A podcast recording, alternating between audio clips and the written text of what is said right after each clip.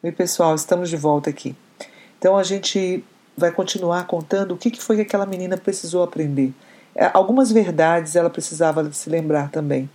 A primeira coisa é que o objetivo desse aconselhamento que ela estava recebendo não é convencê-la a aceitar o seu gênero, mas ajudá-la a conhecer Jesus Cristo e o Evangelho dele, a justificação pela fé em Jesus, o arrependimento que reconhece que não somos merecedores da graça e o cristianismo diz também que por causa da rebelião do coração pecador, eu tenho uma visão errada sobre meu gênero.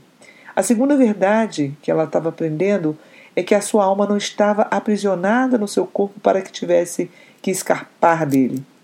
Isso é um aspecto do gnosticismo, que é o docetismo. O corpo é ruim e a alma é boa. Então, nega-se que Jesus veio em carne. A outra coisa é que em 1 João 4,2 e 2 João 7, o apóstolo João reconheceu que o docetismo era um perigoso, uma perigosa doutrina.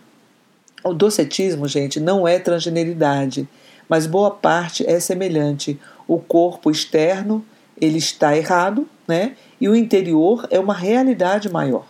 E a solução é libertar a alma do seu corpo.